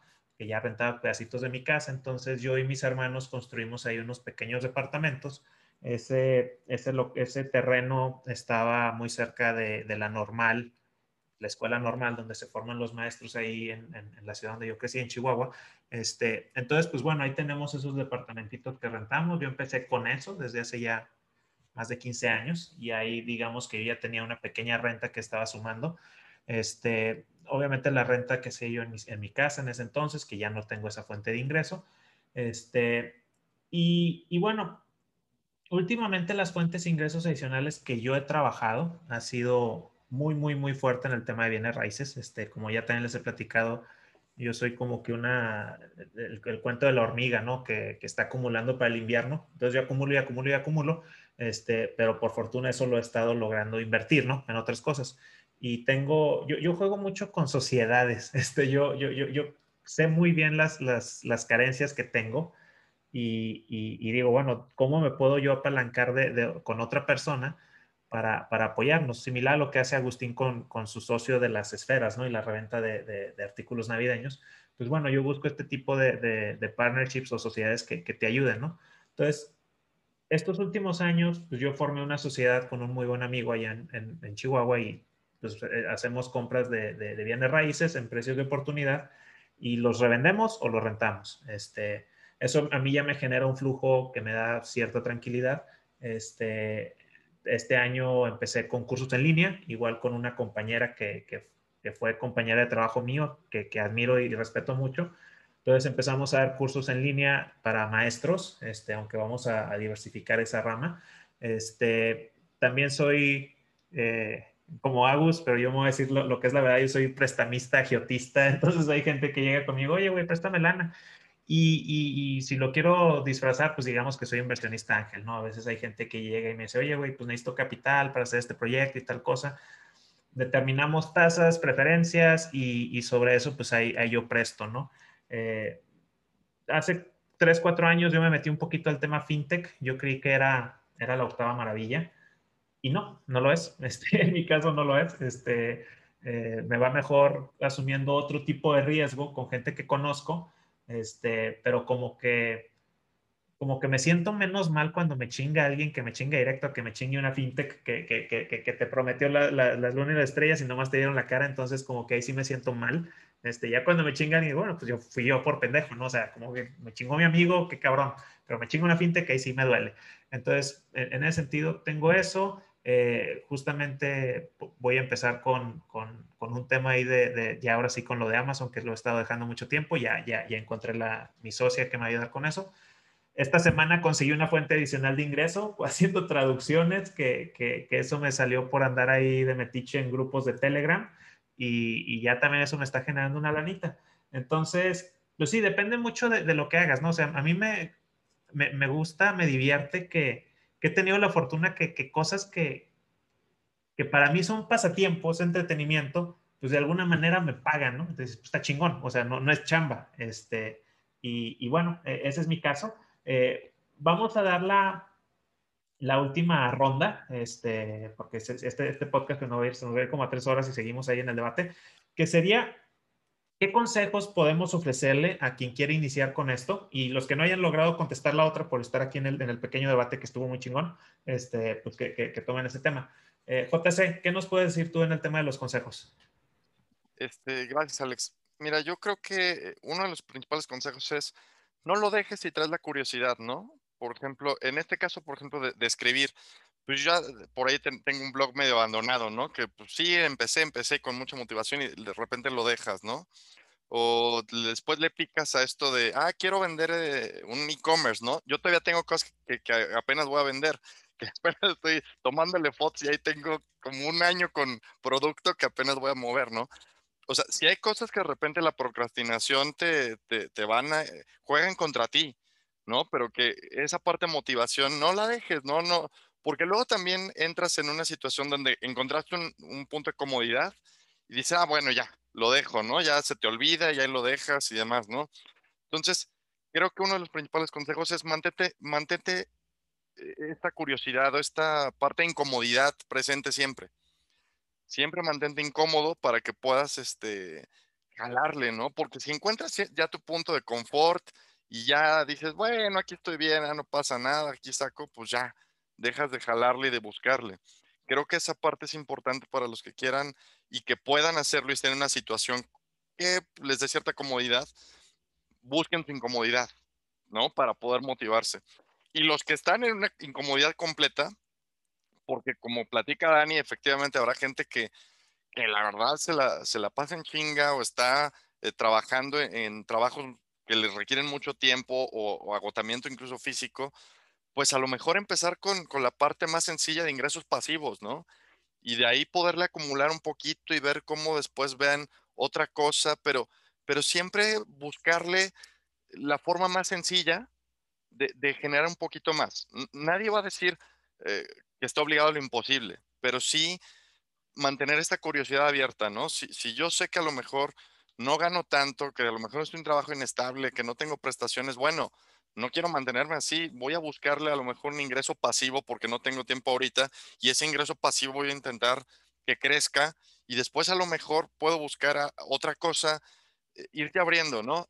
E, entiendo esta parte de la desigualdad que, es bien complicado salir de ciertas situaciones, pero creo que no, no hay que caer en la desesperanza, eh, sobre todo cuando no estás en una situación paupérrima, porque sí hay situaciones muy, muy complicadas de pobreza y que realmente la gente está sobreviviendo, que ahí la verdad no tengo una respuesta para eso, pero para la gente que a lo mejor está en situaciones difíciles, pero no desesperanzadoras, encuentren algo para poder generar un poquito más de ingresos pasivos, ahorren, sean un poquito más disciplinados y de ahí empiecen a cultivar eh, actividades, curiosidades que puedan este, dejarles, ¿no? E, eduquen algo de, lo, de su curiosidad. Eso, eso es esencial. Gracias, JC. Este, Dani, ¿qué, ¿qué, nos puedes decir tú? No nos regañes, ¿eh? No seas tan cruel ahorita. No, no, no, yo no regaño, nomás muestro lo que a veces no nos gusta ver. Eh, pues para las personas que están como, yo creo que les puede caer mejor mi mensaje, o sea, que son, que están en una situación muy similar a la mía, son solteras, no tienen dependientes económicos, tienen ingresos que le resuelven las necesidades básicas, que a veces, por ejemplo, ahí mis retos siempre son, este, como dice Juan Carlos, a veces mantenerme motivada para hacer ciertos proyectos, porque el reto siempre cuando no estás en una oficina o no estás trabajando con otras personas, pues es eh, pues poder hacer todo tú solo, ¿no? O sea, estar manteniendo ese, e, ese proyecto encendido, ¿no? Como decía Juan Carlos, muy, es muy, muy común este, empezar algo y dejarlo, porque la verdad es que sí le, sí es un nivel de dificultad adicional cuando uno cuando uno no tiene ahí el jefe en físico que te está, que te está chingue ¿no? Ah, entonces, lo, lo, que más me ha funcionado a mí es hacer, pues, enfocarme en lo que me gusta. Y también como les puedo recomendar muchísimo el libro de hábitos atómicos. Ese, la verdad, a mí me cambió muchísimo el pedo. Está, creo, como audiolibro también, porque a diferencia de Juan, yo no estoy tan de acuerdo que seamos genes, yo creo que todo es de experiencia, ambiente sí estoy totalmente de acuerdo. Eh, genes se me hace como una sentencia de, de, muerte, o sea, decir ya tus genes, no, creo que es todo la, la historia desde, desde que nacemos y vamos creciendo y el ambiente en que nos desarrollamos, eso nos convierte en algo, ¿no? Entonces, hay otros neurocientíficos que también hablan que al final el 90% de nuestros actos son hábitos. Entonces, si estos hábitos no los cambiamos, pues va a estar difícil cambiar otras cosas, ¿no? Y por eso les recomiendo muchísimo este libro, porque la idea es empezar desde poquito e irle avanzando. O sea, está muy cañón si nos queremos, este, como poner un chorro de proyectos encima y este, va a estar difícil. Lean el libro, la verdad, les digo una recomendación súper eh, muy, muy atinada para la gente que está en circunstancias similares a la mía, yo creo que les puede ayudar. Yo me veo todos los días cuando estoy intentando eh, cosas nuevas y todo eso, aplicando lo que leí en ese libro, ¿no? De una forma muy natural y, y me, me, ha funcionado, me ha funcionado muy bien. Y este, y pues sí, Agus, no se trata de echarle la culpa al gobierno ni a la sociedad en nuestras circunstancias, pero sí se trata de ver la realidad y se trata también de no quitarle la responsabilidad al gobierno y a las estructuras económicas en las que tenemos, porque de hecho el sistema, al sistema le encanta que tú pienses que tú solito puedes salir adelante y que no necesitas que las estructuras económicas cambien. O sea, eh, nos convirtió nosotros actualmente estamos en una sociedad de rendimiento donde el verdugo y la víctima somos nosotros mismos. Entonces, la, el gobierno ni otras ya no tienen que ser disciplinarios, ya no nos tienen que decir nada. Nosotros mismos nos estamos exigiendo todos los días, como decía Ana, este, no, hay que trabajar más y salir a las seis y trabajar más. Oye, espérame, pero una enfermera O sea, yo nada más pienso en las enfermeras, que les digas eso, que salgan y que todavía tengan que dar cursos y todo eso.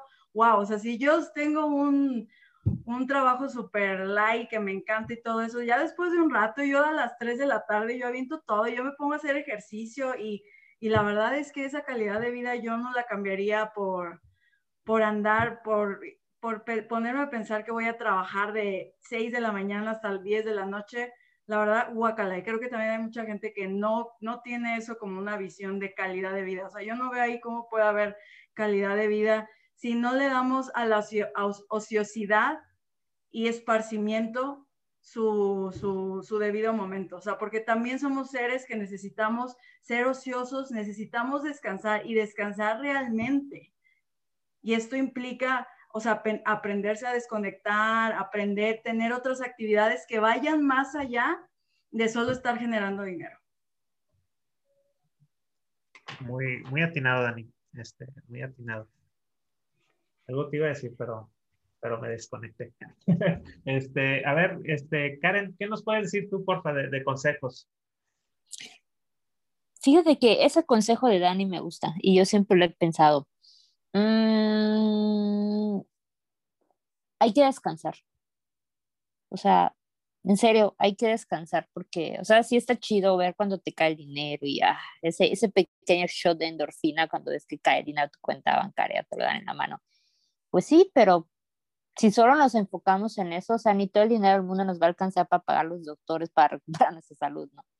Entonces, vivimos en una sociedad, y a mí me pasó en la pandemia, que nos, a veces nos sentimos culpables por descansar. Pero, güey, necesitamos descansar. O sea, no todo en la vida es estar dale, dale, fregue, fregue, dale, dale, fregue, fregue. Hay que también dar chance al ocio, al gustito, así como que, ay, me compré algo, ah, yo de endorfina. O sea, pero todo en su justa medida. Entonces, eh, yo creo que mi consejo, y bueno, antes de pasar al consejo, casualmente, hablando de eso, ayer en el curso ahora voy a hilar todo, todo tiene sentido, lo prometo.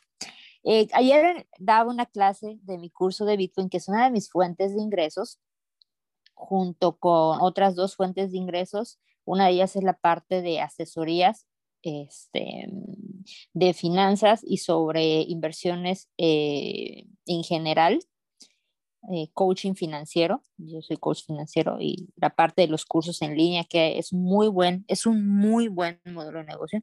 Y precisamente ayer le comentaba a los compañeros que el dinero no viene, no viene en forma de empresas donde solo hay que depositar dinero y esperar grandes rendimientos, no viene en, forma de giveaways, no viene en forma de deposité mil pesos en cripto y en un mes se, se multiplicó por mil. No, o sea, sí hay que trabajar. O sea, hay que descansar, pero también hay que trabajar, ya sea con la cabeza, como dice Dani, pues yo he logrado mantener girando mi dinero, ya sea como dice Ana, este, pues yo le dedico unas horas después, o también como dice Juan, hay que ejercer fuerza sobre lo que podemos controlar. Entonces, eh, dicho lo anterior, que ya toqué el tema también de mis fuentes de, ingresos, yo creo que el consejo que le puedo dar a la gente es que no caigan en esa zona de confort en, en la que pensamos que ya si estoy bien, ya no necesito nada. Como decía Juan Carlos, hay que aprender a estar cómodo estando incómodo. Y creo que eso quiere decir que si ustedes ya están, ya tienen cierta comodidad, sálganse un poquito de ella, sálganse un poquito, o sea, poquito a poquito. O sea, yo en lo personal no construí las tres fuentes de ingresos, que la verdad erróneamente no me he puesto a ver cuánto me dan al mes, pero fácil podría yo estar sacando el 50% más de mi sueldo. Y eso es muy bueno.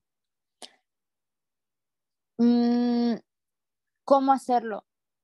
Busquen algo en lo que sean buenos o les guste.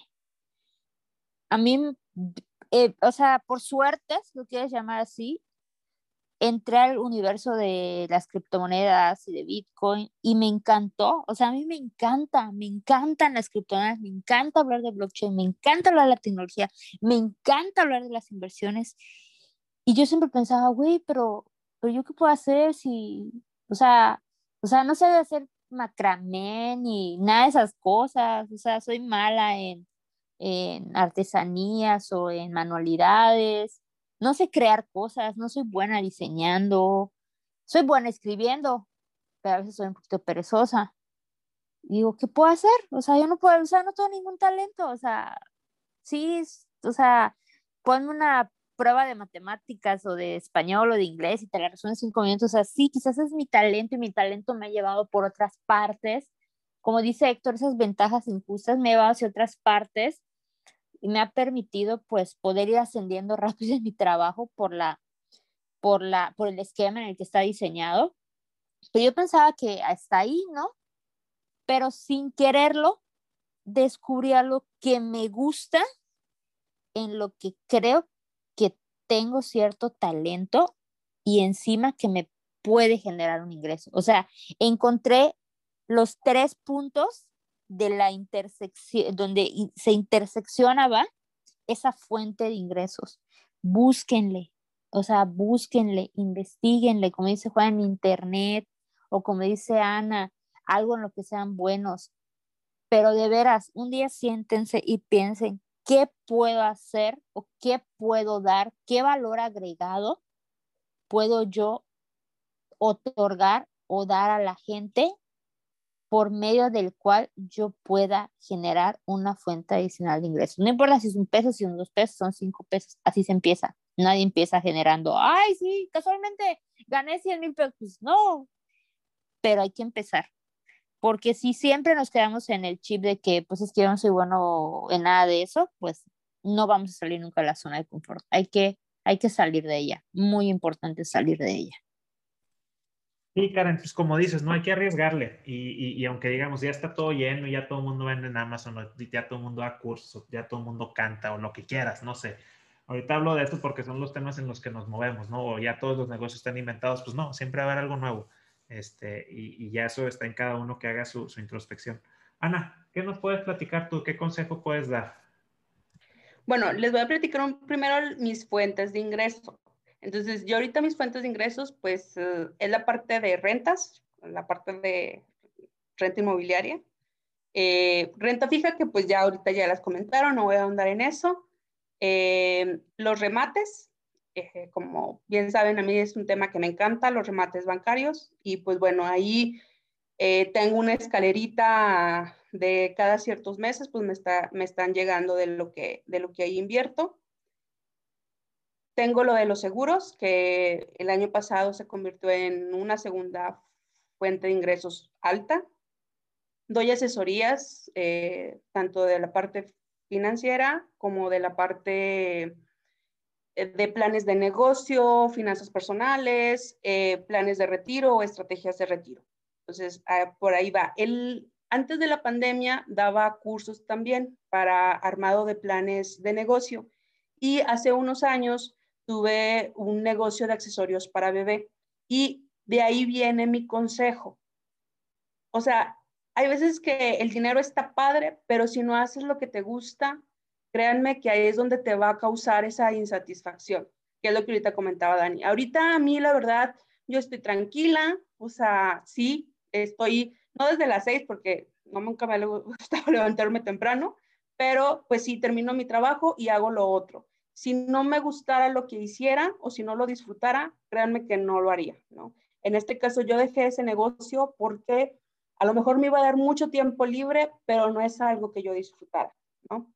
Eh, eso es algo muy importante, o sea, tú debes de hacer algo que te guste en realidad para que eso lo puedas seguir escalando y puedas sacarle más jugo y no como decía Dani, hoy no, pues es que el estrés y tu momento. La verdad es que esos son partes de mis momentos. Siento que estoy ayudando también o aportando a la sociedad en tocar a esas personas para que despierten también y, vean sus finanzas, ¿no? O ayudando a crear nuevos negocios con mis asesorías. Sí, me doy mis tiempos de ocio, como cualquier persona, viajo, me encanta viajar a otras partes del mundo, es uno de mis, de mis hobbies, y que mis mismos pues fuentes de ingreso me los dan, ¿no? Otro punto importante es la, la disciplina y la constancia. Tenemos que ser constantes para que esa, ese goteo siga, siga fluyendo. Ya una vez que dominas uno, sigue con el otro, pero hasta que ya lo dejes trabajando para ti.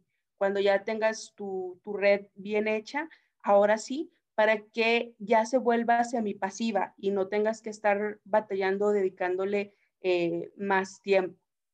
Entonces, ahorita lo que decía Dani de la enfermera, mi tía eh, era enfermera, ella después estudió, hizo la parte de, dentista eh, y pues ella madre soltera todavía y tiene dos casas ahorita, tiene su carro del año, le va súper bien.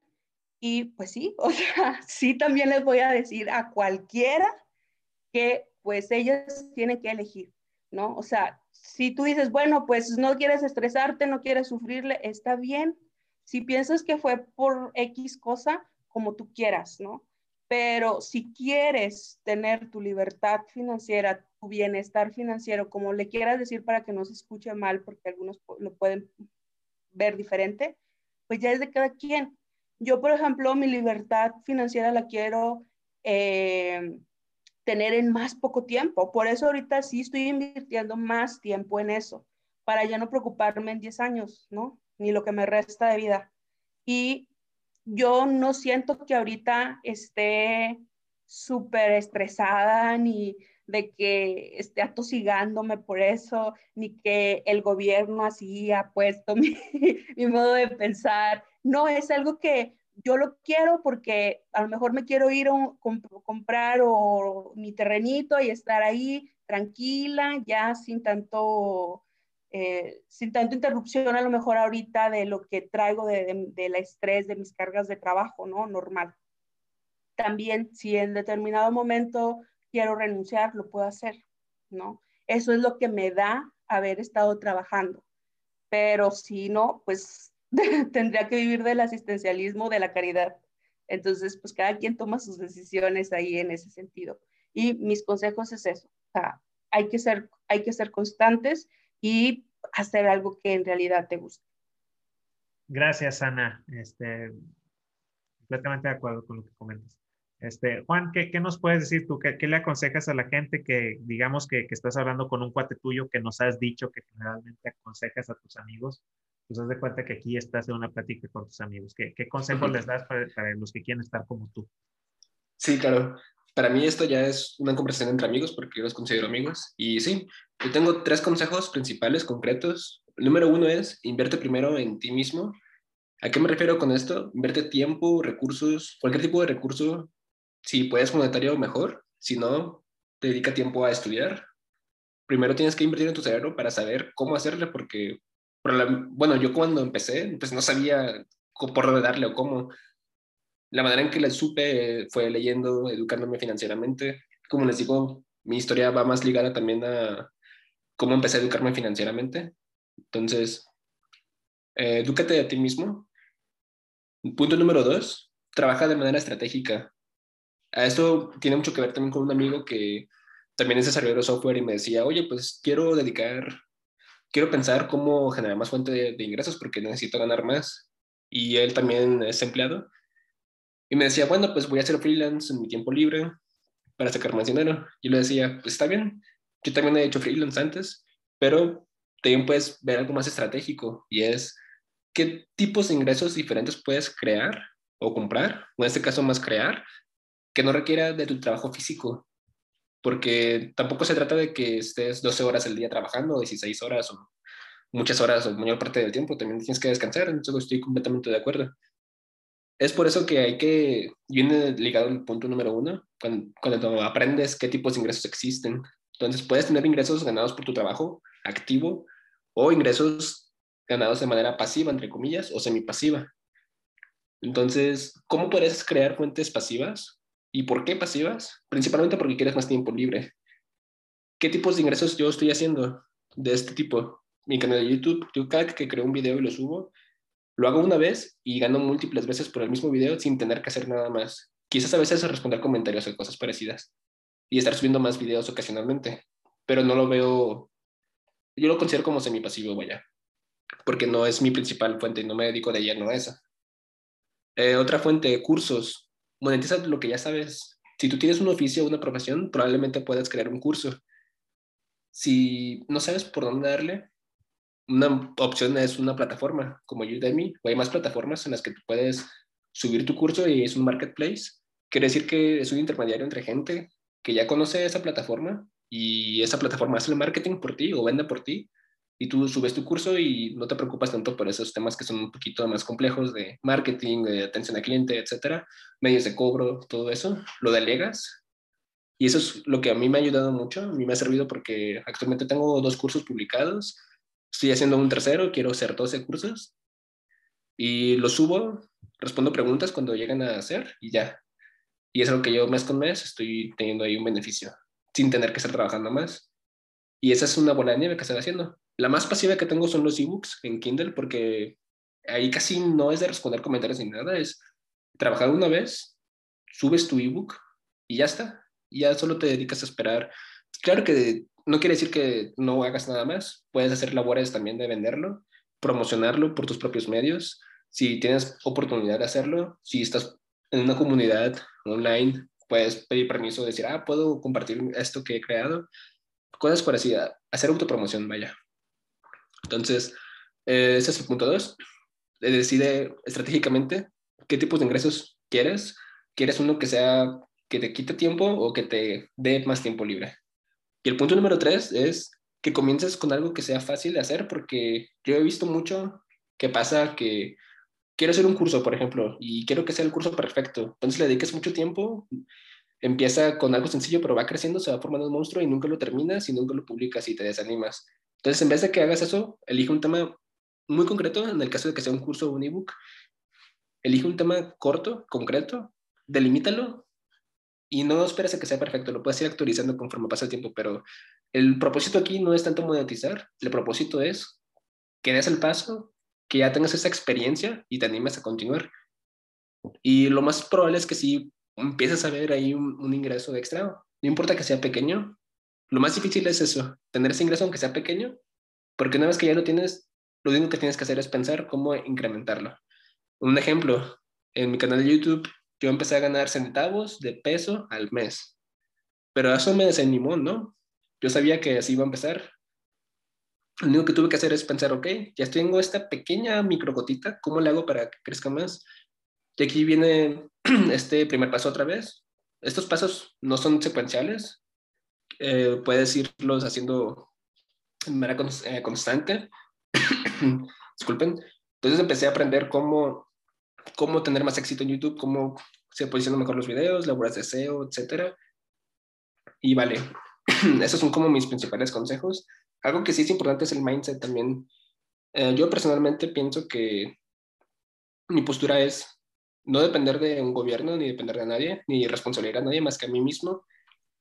Yo soy responsable de, mis actos y no quiero delegar eso a otras personas, ni a mi familia, ni a nadie, ni a mi patrón, ni a mi papá gobierna a nadie. Em, mi postura política es más minarquista. Yo creo en un gobierno mínimo, con responsabilidades muy limitadas, y pienso que parte del problema es querer darle más responsabilidades al gobierno, decirle que el gobierno sea responsable de partes de nuestras vidas.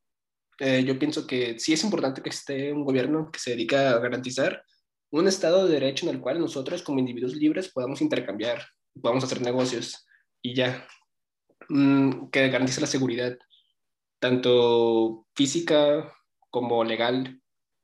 Y bueno, en ese tema nos podemos extender muchísimo y no quiero divagar más en ese tipo de cosas, pero están relacionadas al final y al cabo.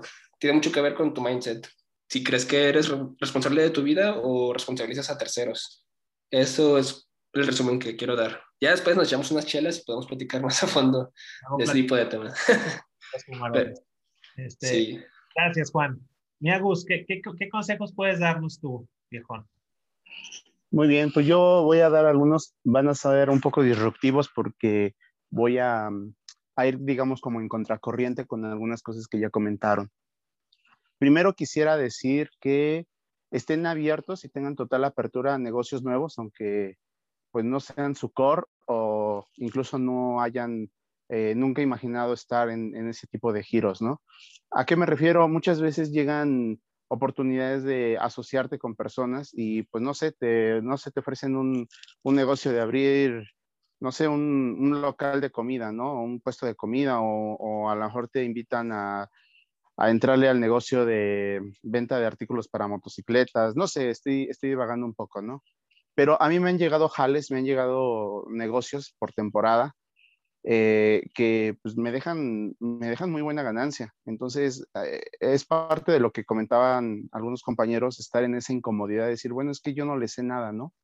Pero no tiene nada de malo tampoco aprenderle. Ah, te, puedes, te puedes quedar con el conocimiento, eh, no siempre te van a funcionar, eso dejárselo súper claro a la gente que tomen sus, medidas y también sean conscientes de que pues pueden perder también lana. Pero si es gente que, conoces de tu círculo cercano, gente en la que, en la que confías, pues puedes, puedes eh, aventurarte, ¿no? Este tipo de, negocios que pudieran salirte. Ah, eh, voy un poco en, eh, contra de, la corriente de que debes de generar fuentes de ingresos de lo que te gusta.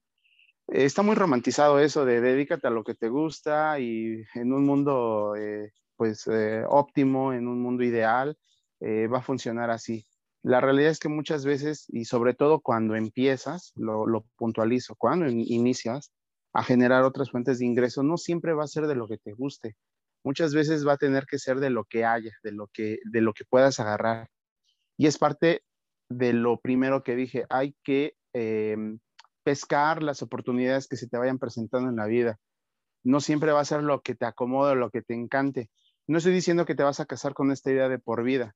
Simplemente, si ves oportunidad de generar y de multiplicar tu patrimonio, hazlo.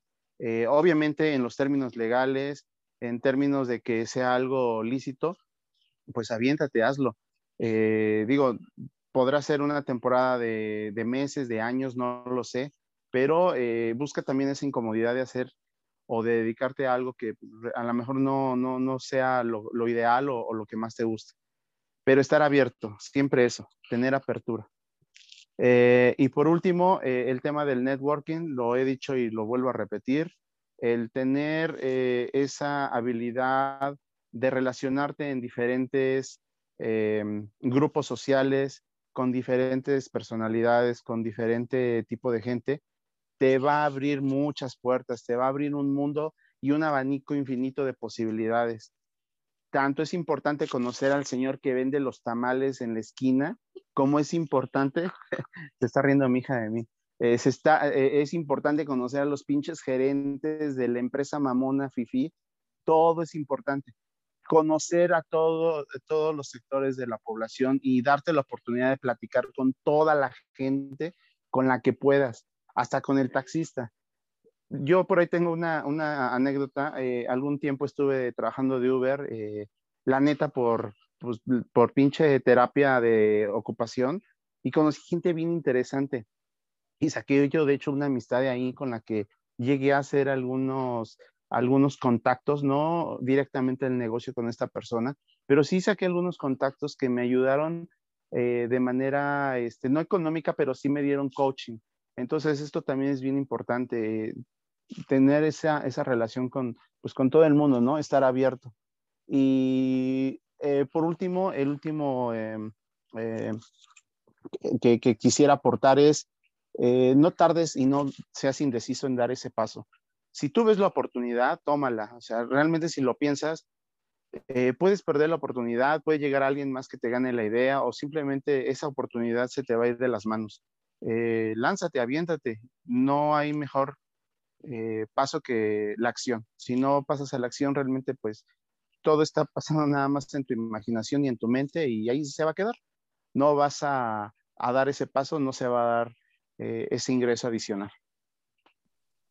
Gracias, mi Agus. Este, antes de, de, yo dar mis consejos, que no hay mucho ya que aconsejar, realmente todos los, mis compañeros pues dijeron todo. Quiero, quiero agradecerles que nos hayan acompañado este episodio que, que creo que estuvo muy interesante. Eh, gracias. Y si se la aventaron de una sola, pues mis respetos, ¿eh? porque es un rato que, que, que nos estuvieron escuchando. Eh, les recuerdo que tenemos nuestros, nuestros canales de comunicación, nuestro grupo de Telegram, Ahorro Inversiones y Fortuna, nuestro grupo de Facebook, donde ahí estamos subiendo contenido con, con cierta frecuencia. Este, no, no, les dijimos, pero pues Juan, que, que nos acompaña, pues él, él, hizo la aplicación de Ahorro Inversiones y Fortuna. Ahorita nos dices de dónde la pueden descargar, Juan. Este, les ponemos ahí el enlace mejor en los comentarios, la, la buscan. ¿Cómo se llama la aplicación, Juan? Eh, sí, tal cual ahorro inversiones y fortunas. Actualmente solo para Android en Play Store y probablemente para iOS en el futuro, pero ahorita es solo para Android. Órale. Entonces ahí tenemos nuestra aplicación. Este, también ahí, ahí van a encontrar en nuestra página de internet inversionesyfortuna.com el enlace a la página de Karen, de, de, Ana. Ahí van a encontrar el enlace también para comprar el libro de Juan Carlos.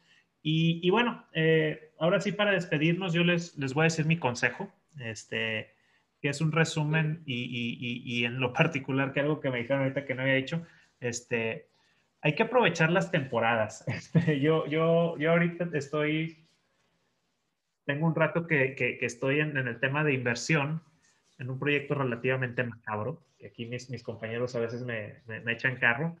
Yo, yo, me metí a invertir en una funeraria. Entonces, este, puedo decir, chinga tu madre. Pues sí, este, pero bueno, eh, es una necesidad que se tiene que cubrir, que se tiene que cumplir. Hay, hay oportunidades, las hay. Este, ya, ya lo que, lo que eh, pegue en su escala de valores o, o cosas así, dirás, ¿es válido o no es válido? A fin de cuentas, pues es un negocio, ¿no? Entonces, cada quien puede, puede definir su, su, su, su, rango de, de, su, brújula moral este, y, y, decir, yo juego en eso, ¿no? Eh, otra cosa que a mí me funciona y me funciona muy bien, este, yo sé que yo no soy experto en nada, pero conozco gente con muchas cualidades que me complementan. Yo retomo lo que dice Dani, a veces estar solo no te motivas y eso me pasó, me pasó mucho a mí. O sea, yo, pierdo motivación muy rápido, pero al momento que tengo un, socio, un partner, alguien que, comparte la, la visión y el ideal, eso a mí me mete una motivación adicional. Como que yo en lo personal, yo me puedo defraudar muchas veces y no hay pedo pero cuando hay una persona que, que, depende del esfuerzo que yo haga, cambia mucho mi, mi, mindset. Entonces, a mí me ayuda mucho, generalmente las sociedades las hago para yo motivarme y, y, que me complementen. Entonces, eso a mí me funciona muy bien. Este, yo le intento todo, yo me meto todo, yo trato de divertirme. Este, y, bueno, eh, Juan Carlos nos va, nos va a dar un punto adicional y, con eso cerramos el episodio. Gracias, Alex. Nada más es comentar también un poquito que cuiden siempre su salud mental. Y esto justo creo que va mucho con, con esto que comentas de la motivación ahorita, e, este último año, año y medio, con esta parte de la crisis económica, de la pandemia, han sido situaciones bastante difíciles y complicadas que también han puesto en un estrés adicional a, todas las familias en general, ¿no? Entonces, eh, eh, cuiden esa parte, ¿no? También cuando, cuando estén tratando de emprender, cuando estén tratando de, generar una fuente adicional. Eh, y es, creo que es un consejo muy bueno de no tomen decisiones cuando estén en estados eufóricos, cuando estén deprimidísimos y que creen que la vida no vale nada.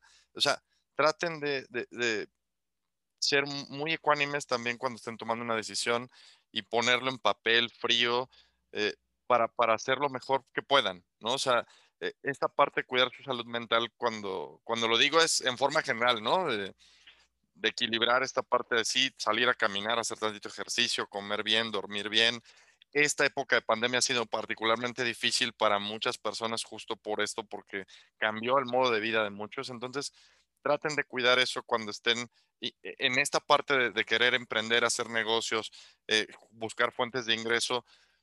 Traten de, justo, ¿no? De evitar tomarlo e, en, esas desesperaciones o eh, felicidades extremas, ¿no? E, ese sería el consejo que, que también quisiera dar, ¿no? Gracias. Bueno, este, amigos, no les cuesta nada agradecer que nos escuchen. este, ¿No se quieren despedir? No, sí, gracias, gracias a todos. Muchas gracias por escucharnos. Gracias. Gracias. Gracias. Nos vemos en el siguiente episodio. Gracias a todos. Bye. Gracias. Y...